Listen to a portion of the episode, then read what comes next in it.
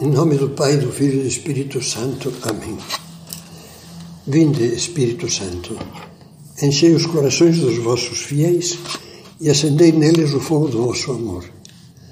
Enviai o vosso Espírito e tudo será criado, e renovareis a face da terra. Continuamos com as meditações. Agora, meditação número 10 da série O Valor das Dificuldades. E nessa meditação vamos considerar que as dificuldades, com a ajuda de Deus, nos fazem crescer. É um fato evidente que não cresce aquele que fica detido num ritmo espiritual de simples manutenção das suas virtudes e qualidades.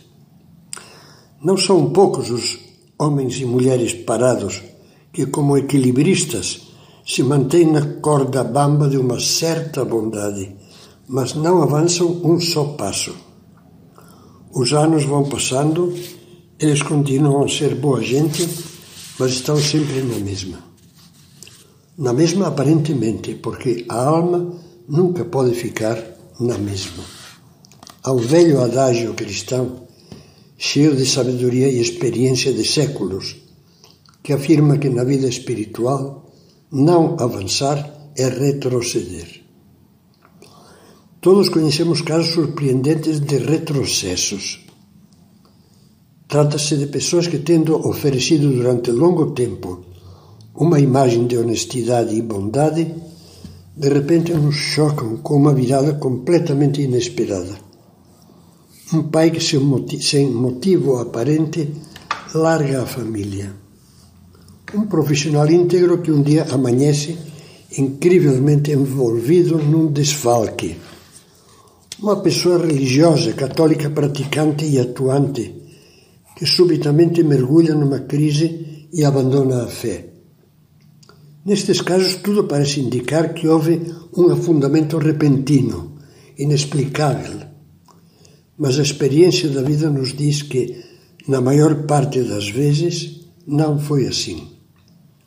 O que aconteceu foi que essas pessoas se conformaram com um espírito de simples manutenção, isto é, com ir levando as coisas sem um impulso de crescimento. Já fazia anos, talvez, que se arrastavam numa rotina sem vida. E essa rotina, como água fina que penetra pelas rachaduras de uma casa, foi desgastando a bondade esvaziando as virtudes. Tal como na vida do corpo, a falta de renovação traz a necrose. Esse processo de deterioração provocado pela rotina observa-se com muita frequência na gênese de boa parte dos problemas familiares.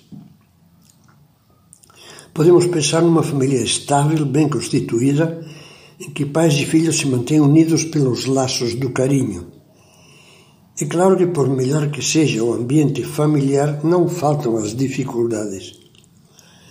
Talvez sejam apenas as dificuldades corriqueiras, mas por serem muitas vezes repetidas, podem ir eh, deteriorando insensivelmente o afeto, recobrindo de ferrugem invisível as boas vontades e as boas disposições. Então, à medida que o tempo passa, os atritos podem tornar-se mais frequentes. A impaciência, muitas vezes provocada por minúcias insignificantes, torna-se mais áspera e repetida. E o mau humor vai ganhando terreno no relacionamento familiar. Certamente não deixará de haver momentos em que os defeitos de um ou de outro se acentuem. Então a irritação poderá se tornar explosiva. Bem sabemos como uma reação brusca, ou seja, um comentário ríspido, um surto de ira, uma crítica ferina, costuma provocar outra reação mais brusca ainda. E assim acaba se dando origem Há uma reação em cadeia de mágoas, acusações, decepções e desentendimentos capaz de desandar para um desfecho catastrófico. Caso nos perguntemos, nos perguntemos o que houve num processo desse tipo, possivelmente a primeira resposta que nos vem ao pensamento seja houve dificuldades. Uma chuva de pequenas dificuldades. Uma poeira desgastante e insuportável de dificuldades. No entanto, a resposta verdadeira é outra. O que houve foi uma recusa do dever moral de crescer. Na realidade, cada pequena dificuldade estava pedindo um pouco mais. Um pouco mais de paciência. Um pouco mais de generosidade. Um pouco mais de abnegação e esquecimento próprio. Um pouco mais de humildade. Cada dificuldade era um apelo para se crescer em algum aspecto de uma virtude, mas o coração estava acomodado e não foi capaz de dar-se algo mais. Cada dificuldade, grande ou pequena, indica, por assim dizer, o tipo de crescimento espiritual que Deus espera de nós. Quando lutamos por superá-la, isto é, por estar à altura daquilo que a dificuldade nos exige, esse pouco mais de que estamos falando, então damos um passo à frente e subimos até um nível de maturidade adequado que nos deixa em condições não só de evitar o desgaste, mas de nos tornarmos melhores. Cristão normal, aquele que tem energias para viver moralmente bem, é aquele que consegue dar, ajudado por Deus sempre, a resposta certa, com um novo ato de virtude, a cada nova situação que aparece. Resposta de fé, ou de amor, ou de fortaleza, ou de sacrifício.